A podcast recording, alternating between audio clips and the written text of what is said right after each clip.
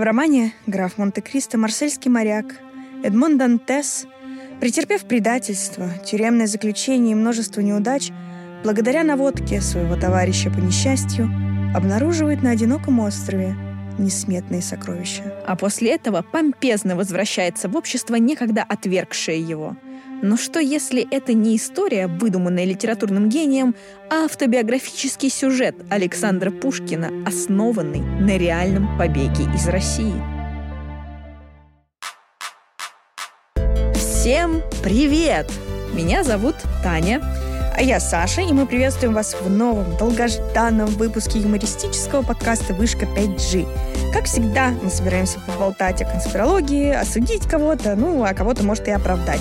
А заодно повеселить вас – всех, наши дорогие слушатели и слушательницы. И знаете, в миллионный раз вам повторяем, что не стоит нам верить на слово, а то, как показывает практика, мы сами не знаем, например, что телевизоры в животах у телепузиков, оказывается, включались и работали, или что альбом Pink Floyd э, нужно слушать нормально, а не задом наперед, и просто смотреть вместе с волшебником страны Оц. Это я призываю вас послушать выпуск э, с Димой Колыбелкиным, если вдруг вы вне контекста, но предупреждаем, он довольно жесткий получился. Там, знаете, такие шутки на грани, поэтому вам может быть некомфортно а может быть и комфортно. Да. Но в любом случае, спасибо вам, что вы нас поправляете, знаете, делитесь полезными ссылками, ну и вообще поддерживаете наш уютный подкаст. Всем, кто еще не, очень советую подписаться на наш телеграм-канал. Там обычно разгораются всякие жаркие дискуссии, вот, например, о телепузиках, или, например, внезапно про отношения Леонардо Ди Каприо с э, дамами исключительно до 25 лет. Да, там, правда, очень классно, поэтому подписывайтесь. А если у нас уже есть Boosty, то подписывайтесь и на Boosty тоже. Там будет много эксклюзив... эксклюзивного там будет много эксклюзивного, говорю я, с 30-го дубля контента. И, конечно, спасибо большое тем, кто нас уже поддержал всяческими чаевыми. Это прям, знаете, приятнее всего. Приятнее всего, когда они просто говорят спасибо, а еще и какую-нибудь деньгу кидают. Прям mm-hmm. супер, обожаю. Вот. Ну и, конечно же, традиционный привет и благодарность нашему дорогому Герману, который все это монтирует. Когда-нибудь мы расскажем вам захватывающую историю, как мы все нашли друг друга. Да. Ну что ж, давайте переходить уже тогда к теме нашего выпуска. Как вы, наверное, поняли уже на третий выпуск, получается, э, что этот блок сезона посвящен литературе и теориям заговора в них. И сегодня у нас на повестке одновременно, ну, как бы самая известная в этой части, да, конспирологии, теория и самая странная, на мой взгляд, которая гласит, что Александр Пушкин — это Александр Дюма-старший. Ну, и, соответственно, наоборот. Что это один и тот же человек, короче. Ну, знаете, эта теория давно ходит по интернету. Про нее даже недавно говорили в популярном подкасте Данила Поперечного. Говорил не кто-нибудь, а иноагентка уже Екатерина Шульман. Ну, мы еще раньше хотели это обсудить. Да, они у нас украли идею. Вот так, да. Вот так, да. Вот, вот и думайте. Вот все великие умы вынуждены страдать от того, что у них похищают лучшие идеи. Ну, в общем-то, давайте же с вами вместе сейчас разберемся. Неужели наши с вами все не погиб на дуэли, а просто сымитировал смерть, смотал свои удочки и отправился в Европу от греха подальше, а там продолжил, знаете ли, творить, кутить и наваял еще с десяток всяческих произведений гениальных и не очень. Ну, давайте по традиции такая минутка занудства и такая, знаете, Александра Душнилова шла в чат. Но что делать? Э, Все-таки надо как-то, я считаю, хоть чуть-чуть рассказать про Александра Сергеевича Пушкина, поэтому просто вот по верхам, по биографии. Если вам вдруг вот прям очень хочется почитать, то я советую как-то обратиться к Википедии. Вот такие вот у меня советы, вот такие вот у меня референсы, потому что могу себе позволить. Короче, родился он где? В Москве, воспитывался французскими гувернерами. Это, в общем, важно для нашей истории, потому что он с детства, получается, был погружен в языковую среду, а значит, свободно говорил на французском языке. Ну так вот, э, значит, учился он где? В царско-сельском лицее.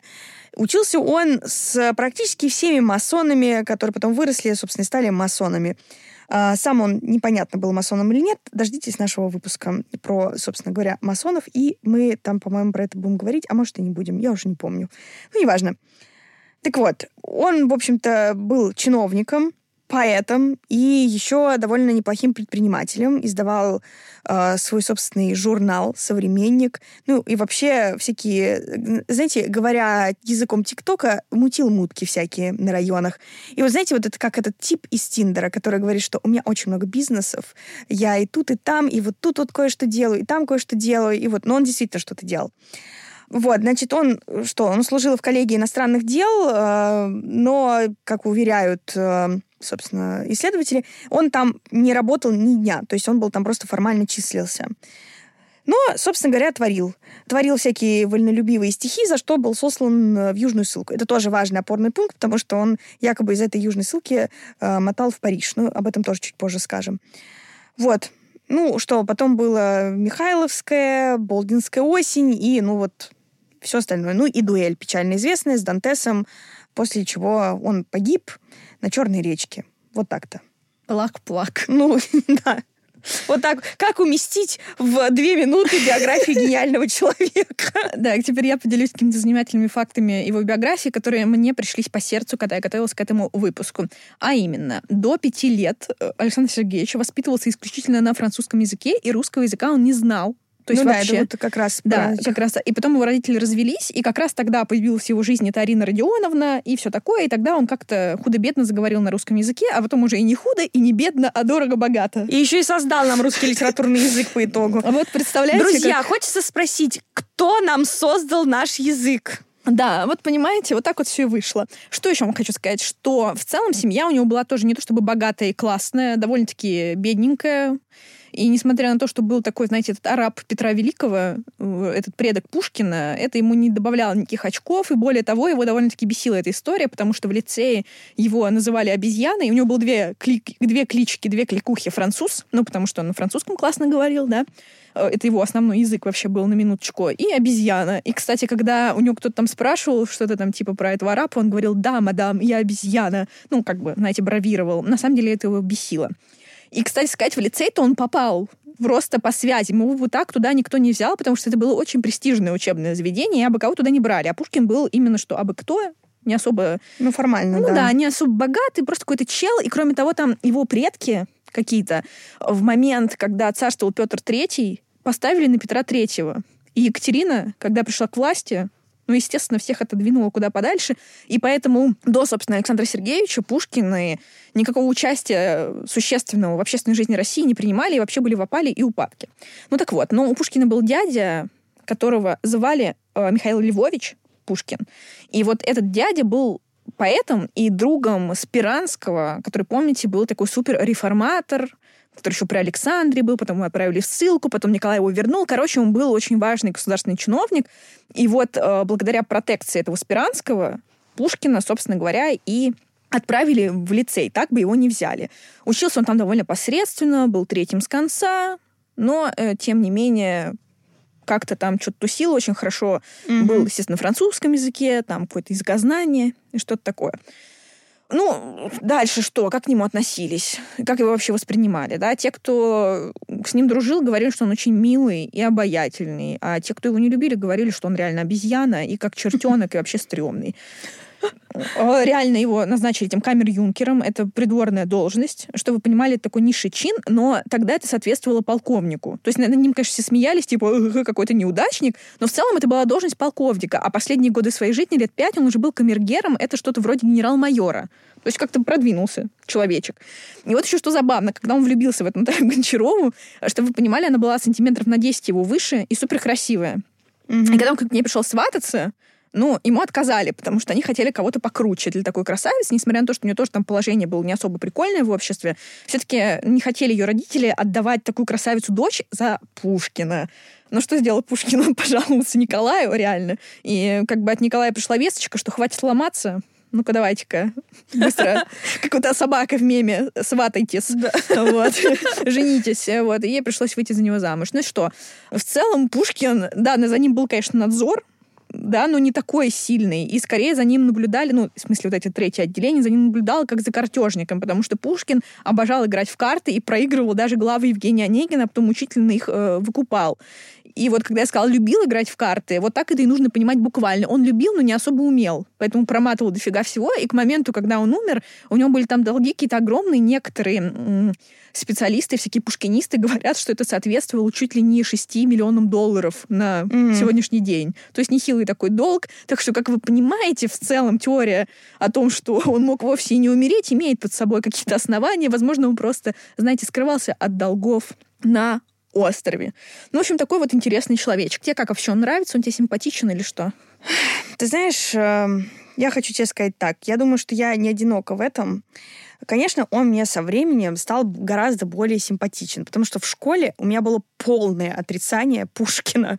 Просто полнейшее, при том, что я не могу даже объяснить это. То есть это абсолютно иррациональное э, неприятие человека, которого пихают везде, где только можно. Вот это вот начинается солнце русской поэзии, наше все. Вот это, и, ну, это просто невозможно. Хотя, когда ты знакомишься с его творчеством чуть-чуть побольше, а в силу того, что мы обучались на журфаке еще в те времена, когда у нас был какой-то огромный блок э, филологических знаний и изучения литературы усиленное, и журналистики в том числе, потому что Пушкин, ну, он же не только ваял Евгения Онегина и прочие стихотворения, но, в общем-то, и публицистикой занимался в том числе.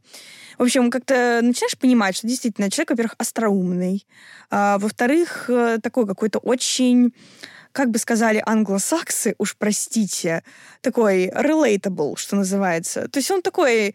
Э, мне очень нравится его фраза, потом я ее процитирую, сейчас просто тизер, э, про то, что иностранцу нельзя ненавидеть Россию, хотя, типа, я сам понимаю, что тут полно недостатков, но Россию можно ненавидеть только русским. А, типа, если кто-то из иностранцев начинает что-то говорить, хочется дать ему по мордам. Вот это, мне кажется, это просто вот настроение, которое сохраняется до сих пор.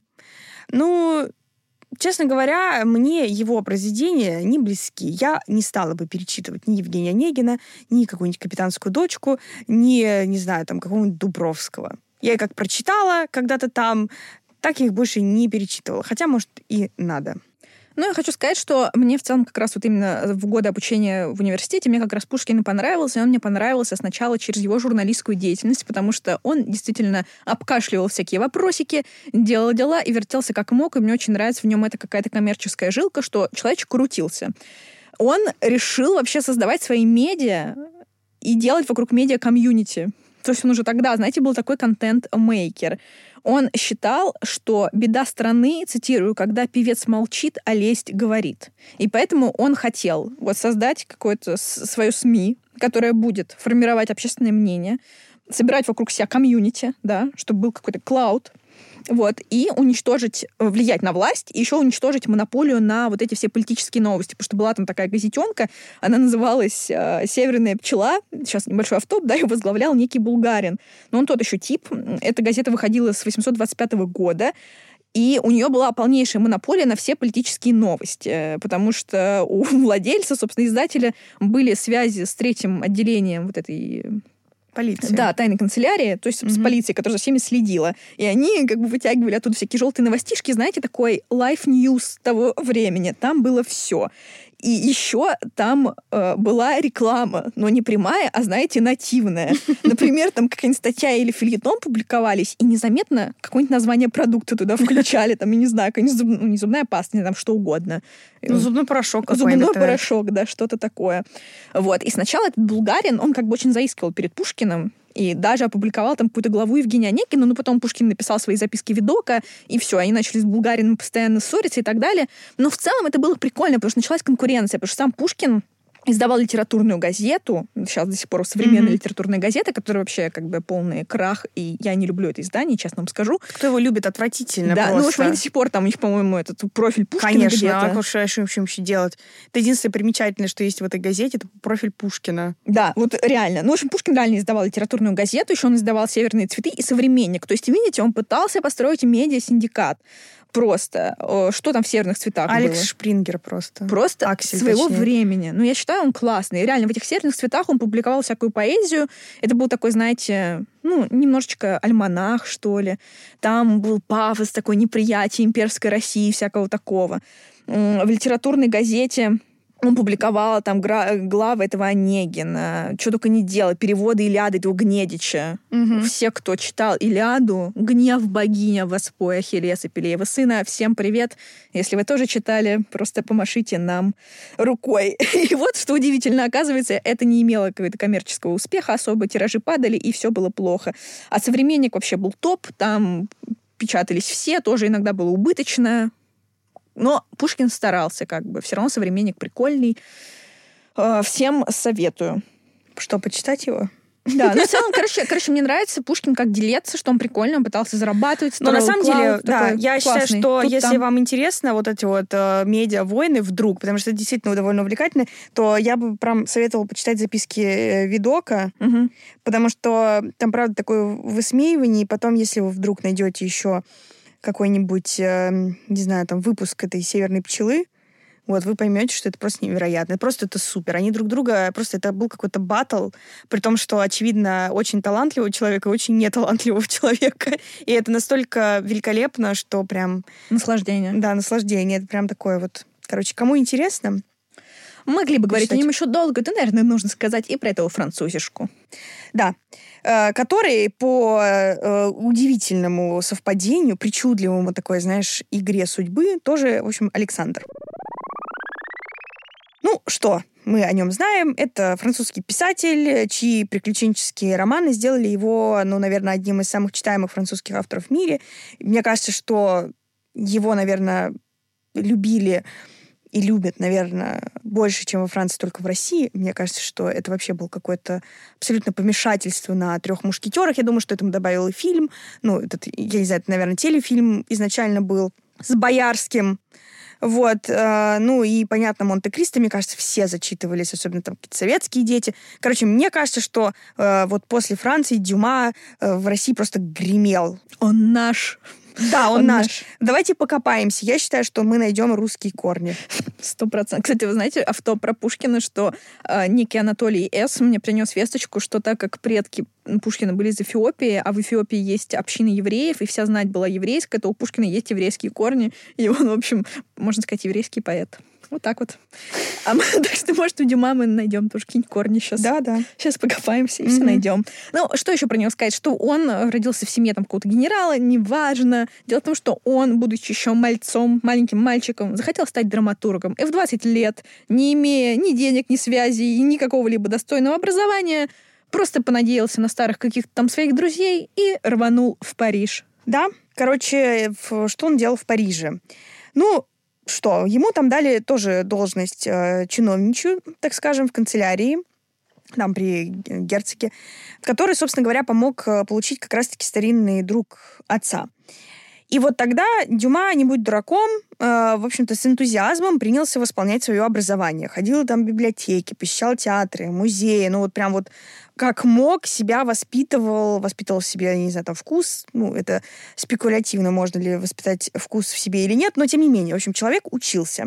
И в итоге за два месяца он написал свою первую пьесу «Генрих III его двор», и вот э, премьера прошла и прошла настолько успешно, что ну, в общем-то, все исследователи, литературоведы пафосно заявляют, что это была победа романтиков в театре, изгнавший главенствующий до той поры классицизм. Вот так-то. Ну, кроме того, казалось, что наш этот Александр Дюма был, знаете, не чужд революционных идей. Такой был, знаете, бунтарь, когда во Франции была июльская революция, в ходе которой там свергали Карла X. Он штурмовал сам лично Королевский дворец. Просто там участвовал во всей общественной жизни, выполнял какие-то там важные поручения генерала Лафайета, который тогда возглавлял Национальную гвардию. В общем, был на гребне волны. И еще параллельно писал тех самых трех мушкетеров, графа Монте-Кристо и прочие свои произведения. И при этом, что интересно, он провел аж два года в России, посетил не только Петербург и Москву, но и Карелию, и остров Валаам, и, э, ну, Волгоград, он в тот момент назывался Царицын, Закавказье. Потом он три года участвовал в борьбе за Объединенную Италию по- почему-то. А известие о первых э, поражениях французов во время франко-прусской войны он воспринял вообще как личное горе. Ну, в общем, умер он в 1870 году. Вот так-то. Что я могу тебе про него сказать? Про него я не могу ничего такого особого сказать, но был и был. Как бы единственное, что могу сказать, что в «Трех мушкетерах» ты захейтила Боярского. Я тоже его хейчу. Я считаю, это отвратительный Д'Артаньян. Я не считаю его вообще прикольным. Я считаю его некрасивым в этой роли. Каким-то... А в какой он роли красивый? Ладно, давай давай не будем лукистами. Кому-то он может нравиться, но в роли Как- Д'Артаньяна нет. Мой краш, может, я скажу просто его краша? Там, в «Трех мушкетерах», это Вени- Вениамин Смехов в роли Атоса. Я в Да, свои. 7 лет просто в него влюбилась. Он просто супер. Не такой классный, как Игорь Костолевский в «Звезде пленительного счастья», но среди всех мушкетеров Атос просто топ из-за Смехова. Он краш там. А Д'Артаньян в топку. Короче, я посмотрела «Мушкетеров» лет, наверное, в 21 раз. А вот это вот второе, то, что ты сказала, я не знаю, что это. Это «Звезда пленительного счастья». Это там, где эти... э, Декабристки, декабристы и их жены. Не знаю, Не что. Ой, Саш, ой, Саш, вот я так. не ожидала тебя, что ты это знаешь. Те вот эти все Карди Би, Кардашьяны, а вот эти все звезды советской эстрады, тебе они чужды. Нет, смехов мне нравится. Я готова это признать. Я просто у меня глобально, конечно, я уверена, что на этот вопрос наверняка создатели этого чудесного фильма. Кстати, фильм на самом деле нормальный. мне он нравится. Там он такой э, хорошо смотрится, довольно легко и просто. Да я тебе скажу, что он даже лучше, чем книга, на мой взгляд. Ну, потому что Ну, книгу нужно читать, мне кажется, в 13-15 лет, потому что дальше ты читаешь, и она разочаровывает. Она довольно простая и непредставительная. Ну, я согласна, но в целом, как бы, э, действительно, фильм, э, я могу сказать, что, э, ну, неплохой. Э, у меня там действительно проблемы с Боярским, потому что я не понимаю, Как почему. его могли утвердить? Это, во-первых. Во-вторых, блин, ему там сколько, 15 лет по, по Да, книге? а еще у меня вопрос, почему Боярский постоянно поет? У него нет голоса, он ужасно поет. А его этот безумный взгляд с этими усами в купе, и этот нос торчащий, он должен играть был Гоголя, я считаю. Вот это вот очень хороший был бы Гоголь. Я не знаю, как бы он его отыграл, но вот э, чисто визуально он мне его напоминает. С этими патлами. И вот он что-то там носится. Какой-то этот. Э, Ну, конечно, у меня еще очень большие вопросы к этой вот э, Констанции, которая играет... э, Констанция, Констанция. Просто давай вставим, пожалуйста, это где это воет. Констанция! Констанция, Констанция, Констанция, Констанция, Констанция. Блин, вообще не А мне нравится, что мы обсуждаем Пушкина Дюма Блин, как, как, эту женщину зовут? враг. Я не знаю, мне. Алферова, вот. Алферова. Да, Алферова. Вот это тоже еще один совершенно бесполезный, извините, человек, потому что она просто, она настолько хреново играет, что это просто настолько бросается в глаза, это невозможно, это больно смотреть, насколько она бессмысленна, как актриса, что-то ходит. Короче, ужас. И я не понимаю, как в этих обстоятельствах нам предлагается, как зрителю, ненавидеть Маргариту Терехову и любить О, Констанцию. Если да. Маргарита Терехова, она, да, она может быть какая-то такая демонического вида женщина, но она живая, за ней интересно наблюдать. И вот это вот просто, офигенная. блин, какая-то кукла не очень красивая, мягко говоря, которая ходит и с Боярским Такая вместе. лукистка. Слушай, ну она, понимаешь, давай так. Если вот в книге или там вообще в произведении изначально предполагается, что этот э, герой красивый или героиня, то вы меня извините. Ну, извини, Алферову считают чуть ли не секс-символом Ну, советского это считают, кино. блин, Боярского тоже кто-то считал секс-символом э, этой эстрады, какие-то там женщины, и якобы на него там кидались, и он там этой своей жене Я не знаю, изменял. как можно кидаться на Боярского, если рядом стоит Смехов. Я тоже не понимаю. кто там, как да это, вообще не важно, вообще играл? никто не стоит рядом с ним, и ты как бы решаешь не продолжать человеческий род. Но это нормально. Как бы это нормальный выбор Ладно, активный. знаешь, что я в противовес этому касту рекомендую всем э, поклонникам Дюма посмотреть советский сериал «Графиня де Монсоро», где молодой Александр Домогаров, он там просто краш какой-то. Вот, не да. знаю. Кстати, Домогаров вот тоже В вот молодости, его не еще, пожалело да, э, время. время, да. Ну и алкоголизм, вероятно. Да, ну, возможно, это сейчас предположение. Возможно, мы не возможно, знаем. да, мы Но не знаем в. «Графине де Монсоро» он просто какой-то красивый. Я как увидела его как-то просто... Слушай, ну он даже в бандитском Петербурге ничего еще. Блин, бандитский Петербург, господи. Дюма, до свидания, мы вас не обсуждаем. Мы обсуждаем Блин, бандитский мужиков из Петербург. э, русских и советских Вот на этом моменте мой отец подключится к этому обсуждению, и, просто его заинтересуют только эти две фразы. Я считаю, нам нужно организовать звонки в студию, чтобы можно было в прямом эфире их принимать. Да. Ну так вот, а, еще по поводу Дюма, уж последнее. Э, По поводу, как бы, Боярского, ладно, ну, собственно, Дюма... Дюма. Дюма не виноват в том, что на роль Д'Артаньяна советские люди выбрали Боярского. То есть, как бы, давайте пожалеем человека. Он тоже там, наверное, крутился в гробу, когда это наблюдал. Вот, но по поводу, значит, э, графа Монте-Кристо. Я тут решила в прошлом году, лежа на пляже, почитать, значит, его, потому как слышала много хорошего, говорят, что очень интересное произведение. Я готова признать, что оно действительно, там сюжет действительно интересный. Может быть, он такой немножко наивный местами, но в целом он довольно захватывающий. Но я вам честно могу сказать, когда ты уже на 300 странице, и вот каждый герой по 35 страниц подряд заламывает руки и выпиет э, в небеса и что-то там там кричит и падает в истерике, в обмороке и так далее, это просто невозможно. Я понимаю, что это там э, традиция, ну, это все того требовало. Короче, я не смогла дочитать графа Монте-Кристо, потому что это выше моих сил. Я хочу сказать тебе, что я с тобой согласна, и я считаю, что наше все Александр Сергеевич был все-таки гораздо талантливее и в поэзии, и в прозе. Именно поэтому мне сложно поверить в эту конспирологическую теорию, хотя в ней очень много прикольных совпадений. Да, я согласна. И, конечно, вот э, как бы там сейчас нас не хейтили, может, поклонники Дюма, но мне кажется, это примерно такая же история. Да, я опять упомяну «Властелин колец», э, которые нужно читать или там слэш смотреть, когда тебе там не знаю, 12-14 лет. Тогда у тебя остаются прекрасные воспоминания об этом произведении, потому что это что-то интересное, захватывающее там и так далее. И ты потом проносишь, может быть, эту теплоту душевную к Дюма или там к Толкину через всю жизнь. А если это с тобой не случается, как со мной, тебя раздражают все там примерно. Ну, кстати, в графе Монте-Кристо меня не так сильно раздражали. Меня раздражали именно вот эти вот авторские ремарки. Меня раздражал только Жерар Депардье в роли графа э, Монте-Кристо, но мы не а будем... Жерар Депардье тебя где-то не раздражал, но он только в этом. Он Обеликс Астерикс, прикольный. да, Астерикс Обеликс. Так вот, но это мы с вами, знаете ли, дорогие друзья, стрелянные воробьи, понимаем, что все вот эти официальные версии нас с вами не интересуют, мы наконец-то переходим к конспирологии. Да, но где же тут конспирология?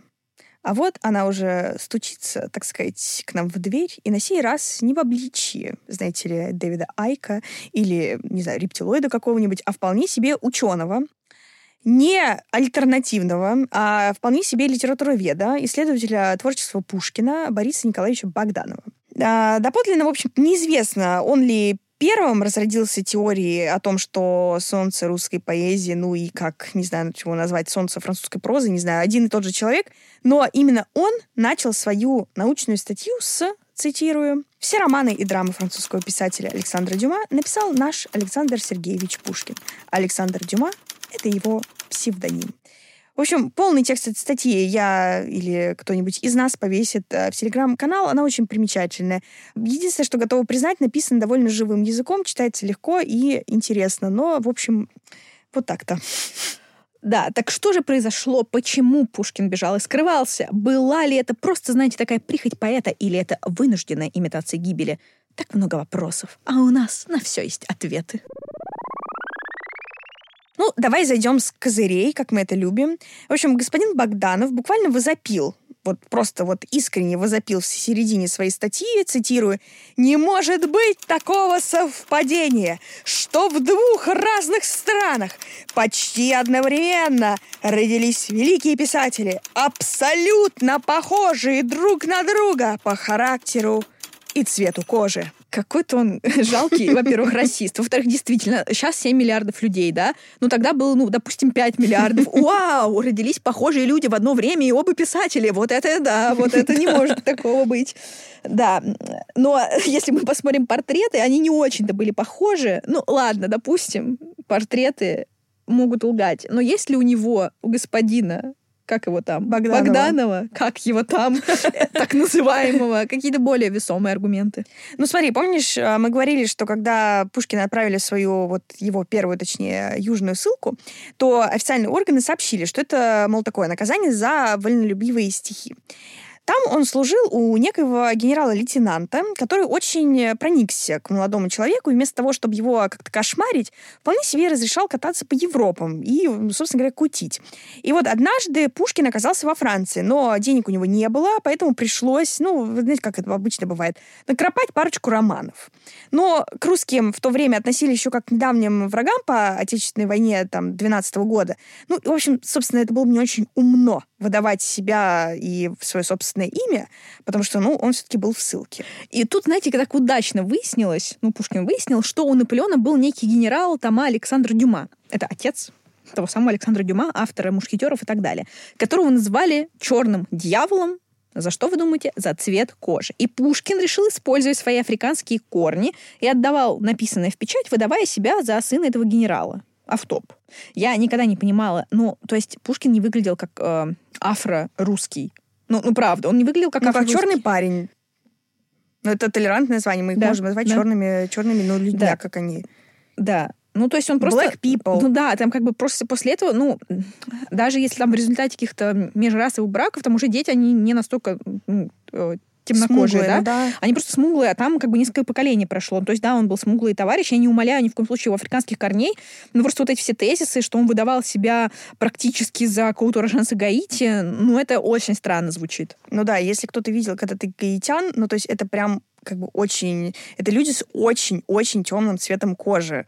Это даже не какой-нибудь там Асап Роки, там, условно говоря, или, не знаю, какой-нибудь там э, Дензел Вашингтон. Ну, то есть это прям люди очень темненькие, скажем так. Поэтому вообще очень странно. Ну, в общем, по уверению литературоведа, которого мы сегодня будем много цитировать, того самого Богданова, в общем, это коварная подмена оформилась еще вот в начале, получается, творческого пути Пушкина. Ну, практически в начале.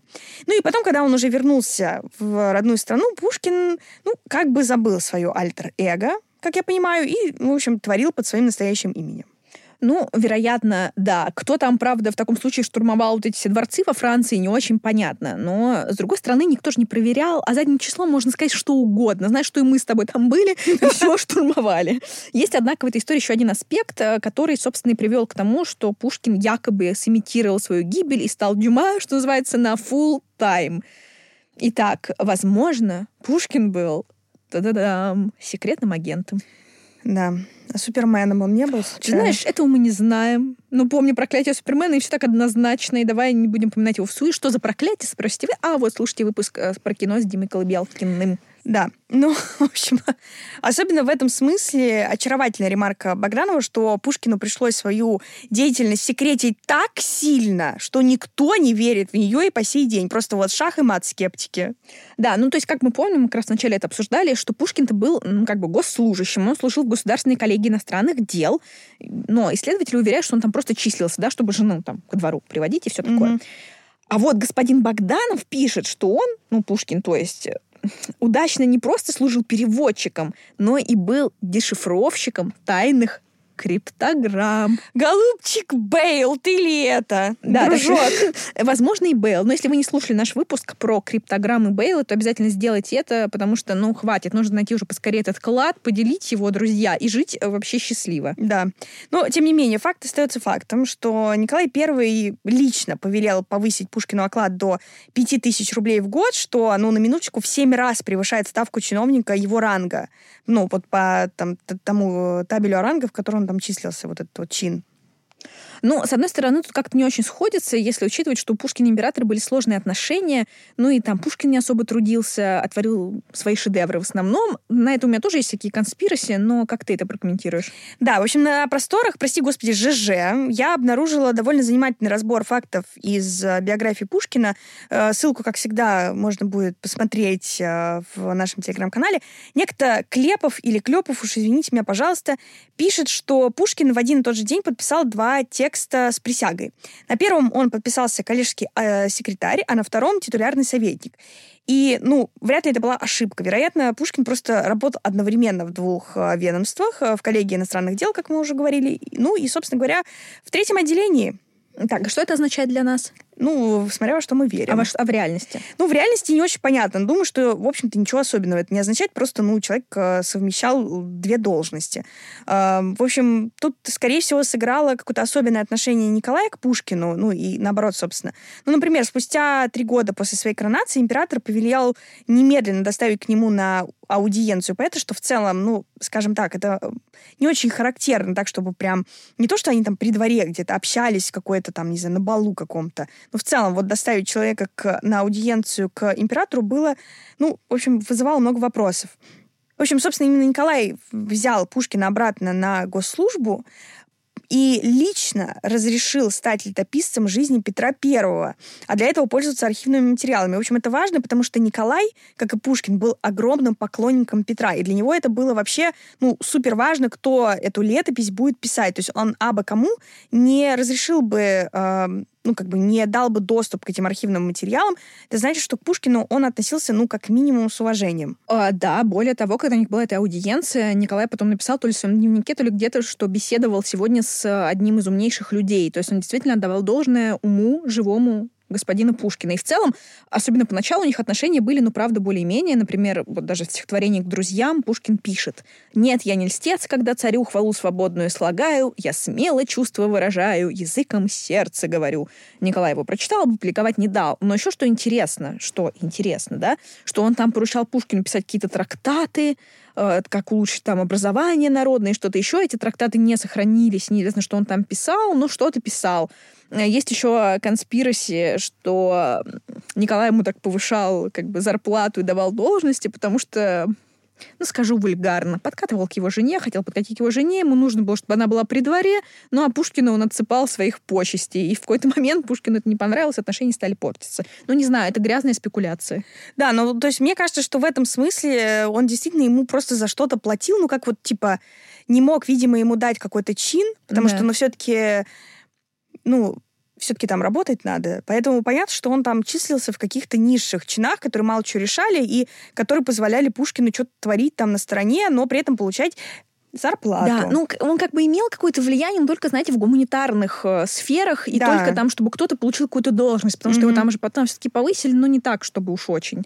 Но, кстати, вот еще за, занятный факт, если мы говорим про тайного агента, Пушкин же в свою жизнь написал очень-очень много писем. Больше всего писем он написал жене этой, ну, своей Наталье Николаевне, ну, естественно, потом своему другу Вяземскому, по-моему, да. а на третьем месте Бенкендорф. Он переписывался с Бенкендорфом. Да-да. Ну, в общем, э, что еще показательно, царь, ну, император, то есть Николай, разрешил Пушкину вместо обыкновенной цензуры предоставлять свои произведения на просмотр лично ему, что вообще было беспрецедентно. Да, но к концу жизни их отношения, к концу жизни Пушкина, в, том, в смысле их отношения с императором были почти полностью разрушены, становились все напряженнее, напряженнее. В общем-то, вот так. Угу. Да, но что Пушкин занимался криптографией, ну, это вот очень большой вопрос. Но, в общем, господин Богданов, он не сдается, он не успокоился и сообщил, что в рассекреченных архивах э, Вюртембергского и Австрийского министерств иностранных дел обнаружили секретные депеши послов иностранных государств, э, где Пушкин, это, цитирую, видный политический деятель и идейный глава русской партии, противостоящей партии иноземцев. Ну, то есть, знаете, друзья, ничего не меняется, просто проходит десятилетия, столетия, ничего не меняется. Да. Дальше в этой статье там просто Богданова вообще песня, так как якобы Пушкин был во главе группы по борьбе с антироссийской пропагандой. Тут как бы доказательства у Богданова просто супер потрясающие. Цитата. «Два стихотворения из брошюры А. Пушкина и В. Жуковского на взятие Варшавы, клеветникам России и Бородинской годовщина тут же были одобрены Николаем Первым к печати. Ну, то есть вот, все доказательства одобрены к печати. Николаем Первым лично. Угу. В общем, я в очередной раз воспользовалась своим совершенно одним из самых бесполезных навыков, а именно владение немецким языком. Я, значит, покопалась, насколько могла, в немецкоязычном секторе интернета. В общем, я не нашла никаких упоминаний, никаких секретных архивах ни там, австрийского МИДа, ни э, какого там, э, Вюртембергского, э, где фигурирует Пушкин, а уж вообще, в принципе, как фигура, а уж тем более как поборник иноземцев. Ну и по поводу отношения Пушкина к Европе. Разумеется, Пушкин был западником. Вы помните, да, там было противостояние западников и славянофилов. Mm-hmm. Западники считали, что Петр молодец, прорубил окно в Европу, и вообще огонь был. А славянофилы считали, что нет, он нарушил естественный ход развития событий, без него было бы лучше. Давайте вернемся к нашим русским истокам. Так вот, э, Пушкин был за западников, в том смысле, что он очень высоко ценил западную культуру. Он был убежден, что Россия, она необходима, что не надо закрываться отказаться от нее, нужно жить всем вместе вот в этом глобальном мире. И писал там своему другу Вяземскому, цитата, «Я, конечно, презираю отечество мое с головы до ног, но мне досадно, если иностранец разделяет со мной это чувство». И вообще он хотел бы, если бы у него была свобода, свалить куда-нибудь подальше. Вот так-то. То есть это, конечно, не доказывает однозначно, что Пушкин не боролся с антироссийской пропагандой, но как-то сомнительно. А может быть, он, знаешь, так свои делишки прикрывал. Ну, конечно, возможно. Но про какой архив говорил Богданов, непонятно, в конце концов. Но в любом случае, помимо каких-то сложных отношений с Николаем, у Пушкина были еще очень непростые отношения с женой, которая, как пишут некоторые пушкинисты, вообще, собственно, ему вот как раз Николаем и изменяла. То, о чем я вот говорю сейчас начала выпуска. Да. Это шашни крутила. Да. Давай это опустим, потому что иначе мы до Дюма вообще не, не доберемся никогда. Но материальчики мы скинем в телеграм-канал, Да, в том числе, ну да, такие. Ну, тут, знаешь, давай тоже для справедливости ради скажем. Пушкин тоже, знаешь, такой, тот еще был э, в этом смысле. И, в Ой, вообще, да. Как бы вот мы вот э, с Лермонтовым говорили, что на Лермонтова вешали, что он негодяй там с дамами и так далее, а Пушкин постоянно изменял своей жене, постоянно делал так, чтобы она была беременна, не появлялась при дворе, то есть это репродуктивное насилие фактически. Ну и, и вообще, как, ну, в общем, ой, ладно, все. скользкий тип. Короче, все накладывалось одно на другое. Денег особо не было, потому что он еще в карты, как мы помним, любил поиграть. Ну и очевидно, что как тайный агент Пушкин уже не устраивал Николая, даже если он был тайным агентом. Так что поэт решает радикально расправиться с проблемами. Вы подумаете, умереть? Нет. Он решил инсценировать свою смерть и начать все заново во Франции с чистого листа, уже в обличии Александра Дюма. Да, вот такой вот план созрел в голове у Пушкина. Ну, в общем, так, по крайней мере, считает Богданов. Но Пушкин, не будь дураком, все-таки добился от Николая буквально письменного обещания позаботиться о жене и детях после гибели. Вот такой вот, знаешь, ответственный человечек, в отличие от отца Блэкдали. Тут тоже я призываю послушать выпуск про нее, если вы еще не. Ну да, но по сути Пушкин оказался натуральным скэмером. Николай в итоге а. за казенный счет повелел издать все труды Пушкина в пользу вдовы и детей. б. за тот же казенный счет погасил все суды Пушкина в размере 45 тысяч рублей. И В. Наталье Гончаровой была назначена пожизненная пенсия в 10 тысяч рублей и выдано единовременное пособие в размере 50 тысяч рублей. За Наталью я рада. Я считаю, что она просто выстрадала. И классно. Я очень рада, что она потом вышла замуж и вообще, видимо, нормально пожила. Да, ну это, конечно, неплохо. И в целом, если он действительно инсценировал свою смерть, ну что, можно сказать, ну, ну молодец, хоть как-то позаботился о своей Да. семье. Вот в целом не такой уж он поганец был. Ну, все это, конечно, звучит безумно, но у конспирологов есть весомый аргумент. В гробу Пушкина так никто не видел. Дело в том, что отпевание поэта было назначено в Исаакиевском соборе, ну что в целом логично. Но в последний момент тело было поставлено в конюшенную церковь. И, соответственно, отпевание пускали только по пропускам. Непонятно, правда, где был Николай, собственно, или он, как в теории заговора про Диану, э, сделал вид, что не понял, что в гробу поэта нет, или по- ну, сделал вид, что там лежит какой-то другой человек, а он сказал, ну, ну вот такой вот он Пушкин, ну, ну такой вот, да. Я его видел сто раз, а вот это совершенно другой человек, но, скорее всего, это все-таки он. И пошел по своим царским делам дальше. Ну, видимо, да. Ну, или, знаешь, он был просто как-то грустен по поводу тех расходов на семью поэта, которые на него свалились, и грустил, что вообще в это ввязался по доброте душевной. Но вот Богданов, господин, нам сообщает, что в гробу Пушкин все-таки лежал. Но так, знаете ли, для вида.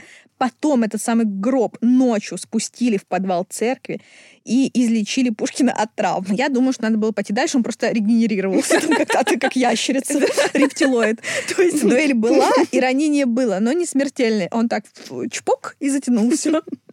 Да, далее Пушкина по указанию Николая I отправили на захоронение в почему-то в Псковскую губернию, где был уже заранее готов, собственно говоря, участок. А оттуда он и был таков. Тайно просто умотал во Францию. Из Пскова. Да. Ага, да, интересно, продолжай. Да, ну а во Франции Пушкин расчехлил, уж простите за это слово, свою альтернативную личину и стал Дюма. И у Богданова опять же есть важный аргумент, цитирую. Пушкина никто не должен был больше видеть живым, поэтому стихов у поэта больше не стало. Ну что тут скажешь, есть над чем задуматься, потому что формально до, 30, до 1838 года от Александра Дюма ничего не поступало в печать, так как Пушкин ну, был в России. И вдруг от имени Александра Дюма замечательные драмы и романы один за другим стал представлять некто Агюст Маке. Это самый Агюст от имени Александра Дюма отдавал романы в печать во Франции, а переводы их, а также некоторых других русских авторов отсылал в Россию, как от переводчика Агюста Маке. Зачем нужна была эта хитроумная схема, ну, непонятно, только Бог знает их. Да. Есть конспирологи, которые уверяют, что роман Дюма «Учитель фехтования» выдает Пушкина с потрохами. Вот так-то. Там рассказана история его друзей-декабристов и восстания 1825 года. Такие подробности, кроме Пушкина, во Франции никто знать не мог. Ну, по крайней мере, так пишет Богданов. А, И все романы, кроме этого, Агюст Маке, тот самый, не знавший русского языка, переводил, я делаю сейчас э, виртуальные кавычки, на русский язык. А этот роман Пушкин, чтобы не догадались, не перевел. Поэтому перевод этого романа Агюст Маке не присылал. И об этом произведении в России долго не знали. Так нам сообщает господин Богданов. Ну, хейтеры скажут, что это все Николай не разрешил печатать из-за того, что там описывалось декабристское восстание. Более того, сам Дюма в своих записках, которые назывались «Путевые впечатления. Точка. В России», описал диалог с княгиней Трубецкой, которая была подругой императрицы, который Николай сам сказал про этот роман цитата, «это последний роман, который я запретил». Да, но потом, судя по умозаключениям Богданова, Пушкин вообще стал себя вести как э, конченная мразь. Какая ты, какая ты Ну, потому грубая. что, да, потому что он обиделся на свою супругу, которая вышла второй раз замуж, и описал ее, такую, знаешь, предательницу, как Миледи, жену Атоса в «Трех мушкетерах». Ну, или ее мать. Тут Богданов не решил однозначно, поэтому тут как бы вариативно.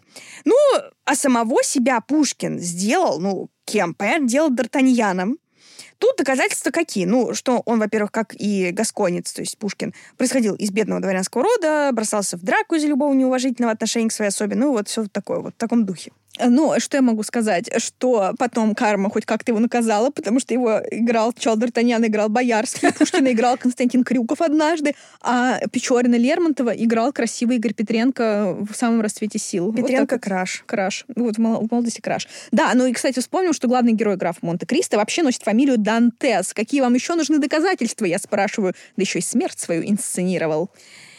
Да, ну, так или иначе, в 1858 году императором в России стал Александр II, а Пушкин, соответственно, подумал, что теперь, в общем-то, что, Николая нет, можно и наведаться в Россию. Ведь, как мы знаем, вся память всего двора обнуляется со смертью императора, и никто так и не смог опознать Дюма Пушкина в России. Вообще ни один человек. Ну, там вроде говорят, что он сильно как-то располнел, набрал килограммов. Но я не знаю, ну вот что прям никто не заподозрил подвоха, это супер удивительно. Да, и дальше Богданов каким-то образом получил доступ к тому, что сказал Пушкин Дюма, ну, в общем, видимо, Дюма, на смертном одре. А, значит, руки, это цитата, руки, написавшие за 20 лет 400 романов и 35 драм, это руки рабочего. Правда, скептики припишут эти слова просто Дюма без Пушкина. Ну что, что тебе сказать? Еще, ну, да, странно, что никто не заметил подвох, но там есть еще прикольные совпадения. Например, у них почерк прям, ну, прям очень похож. Ну, то есть они почти вот э, в интернетах есть их э, подписи, как они подписывались, Пушкин Дюма, они почти идентичны, и это вот прям, знаешь, так интересно. Слушай, ну я не понимаю, ну что ни один человек даже не задался тогда вопросом, но если они настолько были похожи, ну как даже человек, если сильно располнел, пусть бог с ним, давай допустим. При том, что я вообще не понимаю, почему все фэт шеймят этого Дюма, но он был, конечно, таким пухляшом, но он не был жирным. Да я вообще, я не знаю, по-моему, он был нормально. просто крупный чувак, ну, как бы такой крупноватый.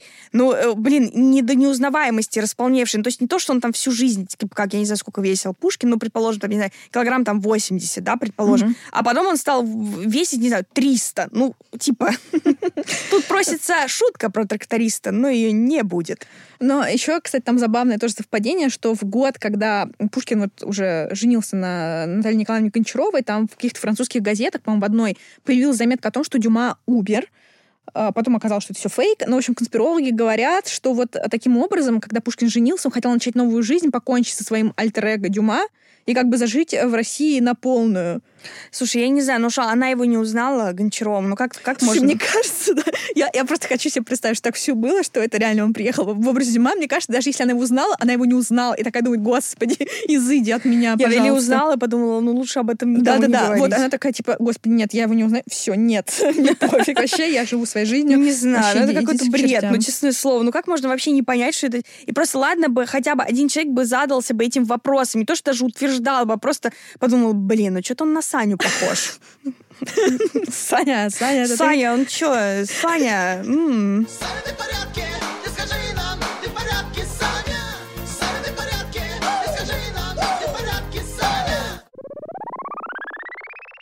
Да, но что нам сообщает официальная пушкинистика? Ну, во-первых, все слухи о том, что два Александра похожи, строятся просто на том факте, что они оба мулаты. Вообще какой-то, знаешь... Да, ну, д- что говорить, да. Да. Так что тут как бы вообще все супер нетолерантно, типа, знаешь, а все Ну, они на одно а- лицо. А по сути аргумент вот из этой оперы. Да, да. Что, он мулат, и он мулат. Типа, как могли родиться два мулата в стране, там, не знаю, в мире? Да. Удивительно.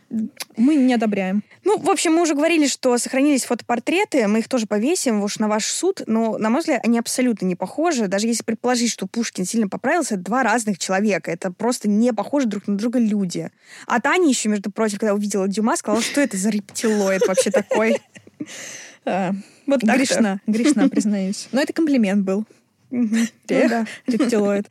Во-вторых, друзья, никто не учитывает того простого факта, что пока Пушкин был в России, а Дюма не печатался, сам этот Дюма, он из поля зрения французского народа не исчезал. Ну, то есть он себе жил вполне, не скрывался, общался с людьми, как-то э, светски вращался.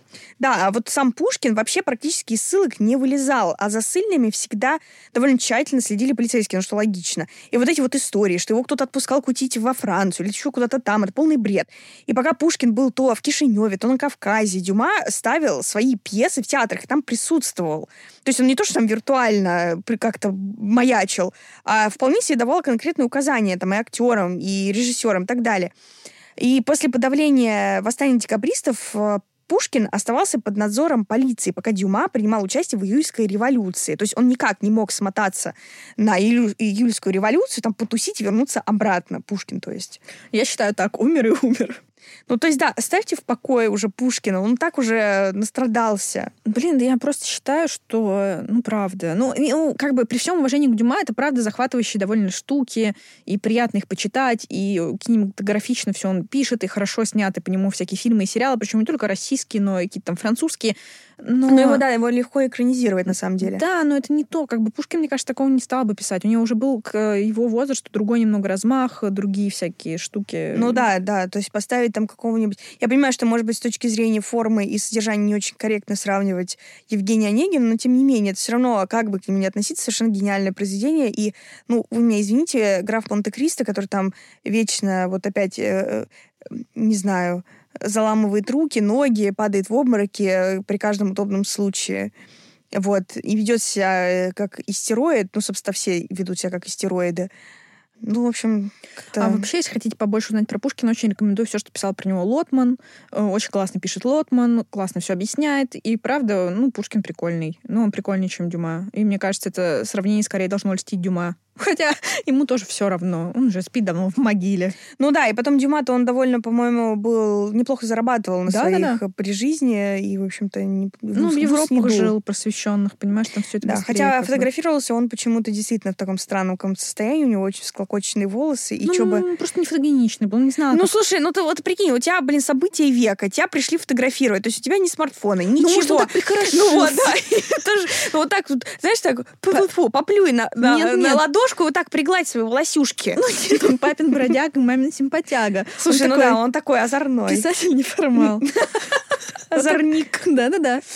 Ну, не знаю, в общем, я считаю, что Богданов был неправ. Я не знаю, может, он троллил так всех. Слушай, я но- тоже считаю, я рада, на самом деле, что мы разобрались с этой теорией. Мне кажется, его аргументы не выдерживают никакой критики. Пушкин — это не Дюма, Дюма — это не Пушкин, а Пушкин — это Пушкин. Вот так-то. Вот и думайте. Итак, дорогие слушатели и слушательницы, вот мы и разобрались во всем этом. Знаете, мы сейчас с Сашей во всем можем разобраться. Мы экспертки по всему буквально. Да, э, так и есть. Я подтверждаю это, потому что, ну, а, а кто, если не мы, собственно говоря? В общем, да, еще раз возьму на себя смелость сказать, что мы полностью опровергаем эту теорию и утверждаем всем нашим немногочисленным коллективам. Я уж не знаю, Герман, я надеюсь, что ты присоединишься к нам тоже, мы еще этого не А знаем. может, он это диссидент, Пушкин диссидент, как-то ковид-диссидент, а он Пушкин диссидент. И будет говорить, нет, это Дюма. Ну, Ну, мы что же, мы принимаем всех, э, какие они есть. Ну, в общем, в любом случае, мы опровергаем эту теорию и, в общем, утверждаем, что эти два замечательных э, литературных э, ну, гений, ну, ладно, пусть будут гении, пусть они оба будут гении. Оба два Сашки, один Александр, другой какой-нибудь там, наверное, Алекс, скорее всего, были просто два независимых друг от друга человечка. Да, а вы нам, возможно, вы с нами не согласны, и, возможно, у вас припасены какие-то еще аргументы, которые убедят нас, что все-таки Пушкин это Дюма. Вы нам, пожалуйста, про это напишите, расскажите. Наш телеграм-канал открыт 24 на 7. Пишите туда, только, пожалуйста, э, пишите туда вежливо, потому что нас читают не только те, кому 18+, но и те, кому 18 минус. И мы очень благодарны нашей прекрасной слушательнице одной, которая закрывает этим, знаете, этим спойлером в Телеграме всякую нецензурщину, чтобы дети... Еще не большими буквами пишут, что типа это внимание, это нецензурный Я контент. обожаю. я- это мои просто Да. любимые, любимые комментарии в телеграм-канале. Просто да, вообще все любимые. Да. Любим вас, короче говоря. В общем, пишите нам, пожалуйста, мы готовы к альтернативным точкам зрения. Да. Но, судя по всему, погибло, значит, солнце русской поэзии от смертельной пули. От пули дуры, скажу я так, другого француза, подлого и гадкого. Пуля дура. Тут хотелось бы какую-то песню включить шансонскую, но я не могу. Я, я, к сожалению, не такой большой знаток этой, этого жанра, чтобы как-то включить сейчас. Ну, в общем-то, друзья, надеемся, что вам было интересно, увлекательно. Встретимся с вами через две недели и послушаем, вернее, вы послушаете про масонов, а мы про них уже послушали. Да, в любом случае, да, пишите нам комментарии в телеграм-канале, оставляйте нам отзывы в Apple подкастах, слушайте нас везде, напоминаем про Boosty, просто обо всем. Не забывайте ни о чем. Целуем. До свидания. Пока.